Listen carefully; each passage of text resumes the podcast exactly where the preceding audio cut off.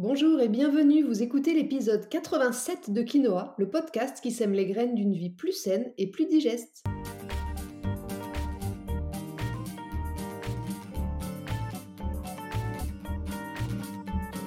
Je suis Julie Coignet, naturopathe spécialisée dans les troubles digestifs et les maladies inflammatoires chroniques de l'intestin. J'accompagne aussi les femmes enceintes, les enfants et les sportifs via des consultations sur Montpellier ou à distance et des programmes en ligne. Ma mission à travers ce podcast est de vous aider à adopter de nouvelles habitudes de vie plus saines et équilibrées pour votre santé en général, mais aussi pour vos troubles digestifs en particulier.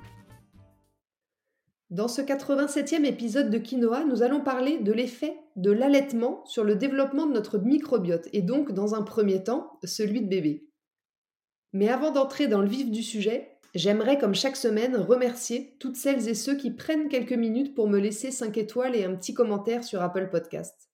Vos petits mots me font toujours énormément plaisir et en plus, ils permettent à mon podcast de gagner en visibilité. Alors surtout, ne vous en privez pas. D'ailleurs, pour vous faciliter la tâche, je vous ai mis le lien direct dans la description de l'épisode. Cette semaine, j'aimerais tout particulièrement remercier Marie SNDE qui dit J'adore, j'adore ce podcast. Julie a une belle énergie. Les épisodes sont courts, clairs et instructifs. Merci Julie de nous partager vos connaissances. Waouh, c'est exactement mon objectif. Court, clair et instructif. Merci Marie, c'est très bien résumé. Merci pour ce joli message. Allez, sur ces belles paroles, c'est parti pour l'épisode du jour. J'en parle souvent, mais j'aimerais, pour les petits nouveaux, prendre quelques minutes pour redéfinir ce qu'est le microbiote. Le microbiote, c'est l'ensemble des micro-organismes, bactéries, virus, parasites, champignons qui vivent dans un environnement spécifique. Dans notre organisme, il existe différents microbiotes, au niveau de la peau, de la bouche, du vagin, des poumons, mais le plus peuplé et le plus connu d'entre tous, c'est le microbiote intestinal, qui est principalement localisé dans l'intestin grêle et le côlon. Et figurez-vous que chaque microbiote est unique, un peu comme nos empreintes digitales. Mais voyons maintenant à quoi il sert ce microbiote intestinal dont on nous parle de plus en plus. Eh bien, le microbiote intestinal, il a plusieurs fonctions. Il va permettre de mieux intégrer, de mieux assimiler les composés alimentaires tels que les fibres. Il produit aussi des vitamines comme la B8, la vitamine K. Il va favoriser le développement du tube digestif et il aide surtout à renforcer le système immunitaire grâce à son rôle protecteur de barrière qui empêche les bactéries pathogènes de s'installer.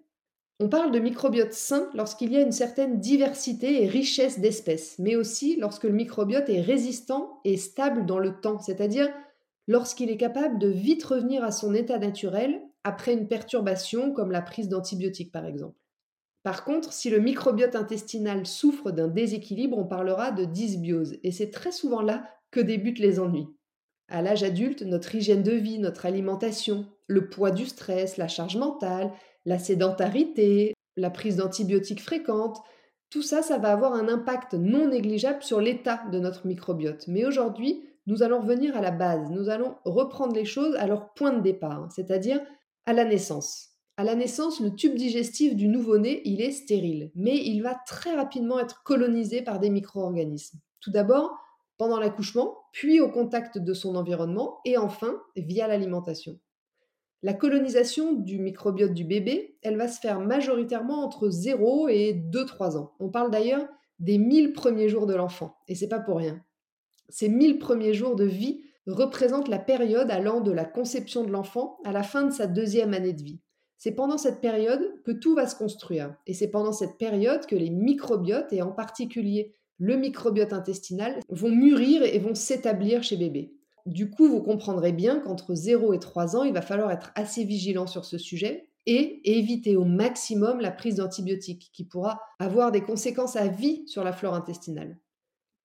Donc si je récapitule, notre microbiote intestinal est indispensable à notre santé et en particulier notre digestion et notre immunité.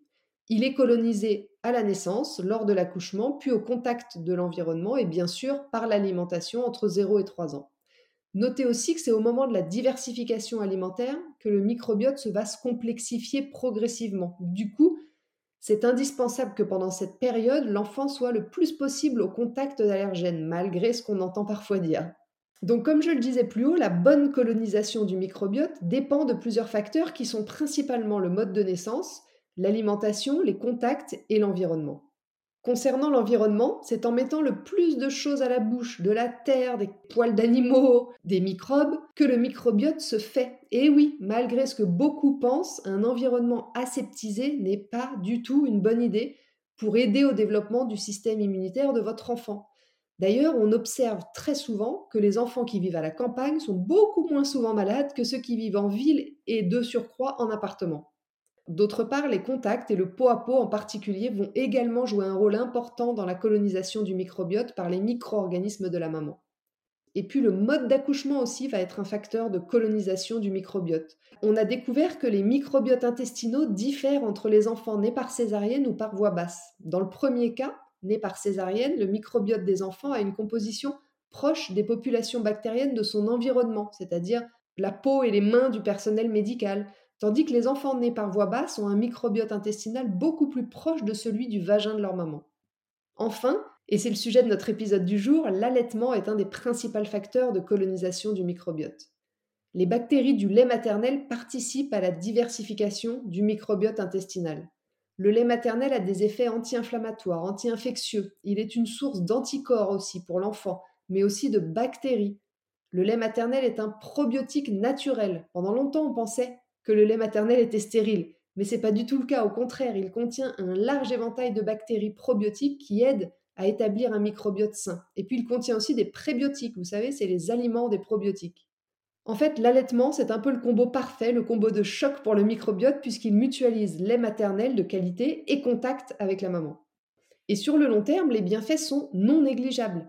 Plein d'études annoncent clairement que l'allaitement permet de réduire significativement l'incidence des maladies infectieuses les allergies, l'obésité ou encore le diabète. Et sachez aussi que l'allaitement présente beaucoup d'avantages pour la maman en participant à diminuer les risques de dépression et de cancer du sein principalement. C'est d'ailleurs plutôt ces informations qui ont poussé l'Organisation mondiale de la santé à recommander d'alimenter les enfants exclusivement au sein jusqu'à l'âge de 6 mois et puis partiellement jusqu'à 12 mois. Alors de mon côté, en consultation, je recommande la même chose. Mais ne vous hérissez pas. L'allaitement est un choix et quel que soit le vôtre, il est respectable. L'objectif pour moi dans cet épisode, c'était plutôt de nourrir votre réflexion, si réflexion il y a. Par contre, il est évident que si pour X ou Y raison vous ne pouvez pas allaiter, vous ne souhaitez pas allaiter, ou vous devez abréger plutôt que prévu votre allaitement, ne culpabilisez pas.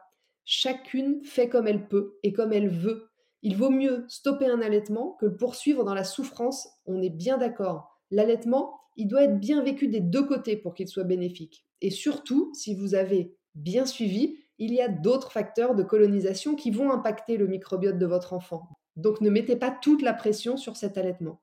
Bref, je referme cette parenthèse. Pour finir par un dernier point d'explication qui devrait vous plaire. Le lait maternel, il est composé de lipides, de protéines, et de glucides, dont le lactose, le sucre classique du lait, mais aussi d'un dérivé du lactose au petit nom de HMO pour Human Milk Oligosaccharide.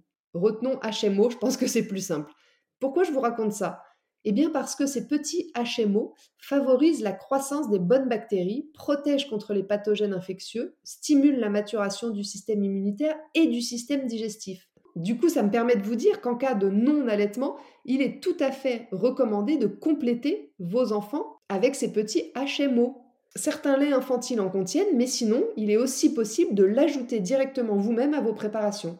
Voilà donc une option non négligeable pour aider à la construction d'un microbiote équilibré chez les bébés non allaités.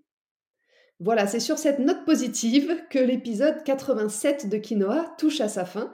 Je vous remercie de l'avoir écouté jusqu'ici. J'espère comme toujours qu'il vous a plu et qu'il vous aura éclairé sur le lien entre l'allaitement et le microbiote.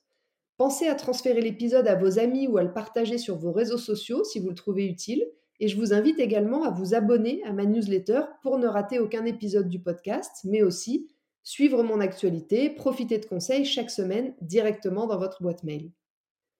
La semaine prochaine, dans l'épisode 88 de Quinoa, nous allons parler du collagène. Il a eu ses heures de gloire dans les magazines féminins il y a quelque temps. Vous en avez peut-être dans vos soins pour la peau, mais savez-vous vraiment ce que c'est et à quoi il sert? Je vous explique tout ça la semaine prochaine. En attendant, si vous voulez me faire un petit coucou ou échanger, j'en serais ravie et je vous attends sur Instagram, juliecoignet-du-8 naturopathe. Et n'oubliez pas, comme le disait très bien l'abbé Pierre, il ne faut pas attendre d'être parfait pour commencer quelque chose de bien. À bientôt!